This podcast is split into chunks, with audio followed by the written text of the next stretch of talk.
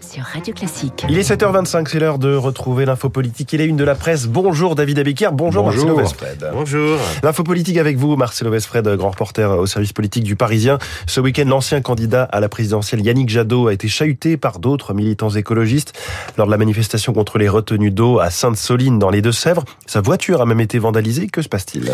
Le courant écolo est en train de se faire déborder par sa composante la plus radicale, celle qui ne jure que par les opérations coup de poing, comme celle qui consiste à couper, c'était hier, le tuyau d'alimentation des méga-bassines, ou ces militants, on a vu les images à tous, hein, qui balancent de la soupe sur les tableaux, ou qui dégonflent les pneus des SUV. Il y a aussi ceux qui démontent des panneaux publicitaires, c'est arrivé à Strasbourg il y a quelques jours, ou ces membres du mouvement Extinction Rebellion qui se sont collés littéralement à des voitures au mondial de l'auto.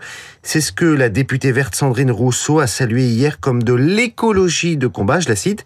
L'idée c'est de changer de braquet, de dénoncer l'inaction climatique par des actions tonitruantes. Et alors comment est-ce que vous expliquez cette évolution? On peut y voir une façon, euh, pour une partie des écologistes finalement, de reparler du climat, parce que ça peut paraître paradoxal, mais ces derniers temps, euh, les Verts ont parlé de tout sauf de réchauffement climatique. On a eu les arrêtés pro-Burkini dans les piscines, les piscines à Grenoble, le retrait de l'arbre de Noël à Bordeaux, le feuilleton de l'alliance avec Mélenchon. Il y a eu aussi, plus récemment, les accusations de violence psychologique comporté, euh, colporté dans le parti ELV à l'encontre de Julien Bayou. Bref, des, les écolos remettent, euh, ces écolos en tout cas remettent l'environnement dans l'agenda médiatique par des actions qu'on peut qualifier de désobéissance civile, parce que la manifestation de samedi, rappelons-le, était interdite.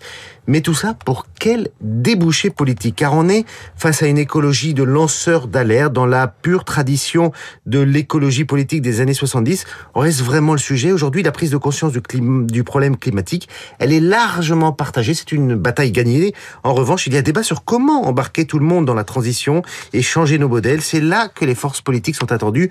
Bref, sur leur capacité à convaincre qu'elles ont des solutions, qu'elles peuvent transformer le réel. Et ça, ça s'appelle du concret pas des cris d'orfraie. L'info politique de Marcelo Vesfred ce matin sur Radio Classique. Merci Marcelo. David Abiquière, les titres de la presse et à la une ce matin, le Brésil. Le candidat de la gauche Lula élu président face au sortant Bolsonaro, titre le Figaro.fr. Rire, larmes, prière au Brésil à l'annonce de la victoire de Lula, titre l'Obs.fr. De nombreux dirigeants dont Emmanuel Macron saluent la victoire de Lula, 20 minutes.fr. Le Monde titre enfin une élection aux répercussions mondiales.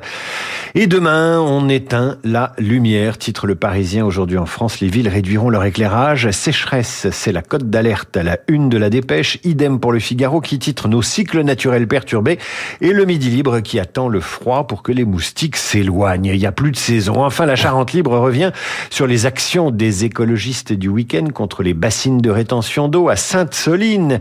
On manque d'eau, les écologistes manifestent. On récupère l'eau, ils manifestent encore. Merci David Abiquière. À tout à l'heure, 8h30 pour votre revue de presse complète. Ce sera avec Renaud Blanc. Bonjour Renaud. Bonjour François. La matinale de Radio Classique continue avec vous jusqu'à 9h. Quels sont vos invités Alors beaucoup d'international dans cette matinale. Le Brésil bien sûr avec le retour de Lula, mais aussi le Liban sans président depuis hier. Le Liban qui s'enfonce de plus en plus dans l'inconnu. On en parlera dans une dizaine de minutes avec Frédéric Ancel, docteur en géopolitique. Beyrouth dans la tourmente et Brasilia plus divisé que jamais. Si Lula l'a donc emporté face à Bolsonaro, le pays semble difficilement réconciliable.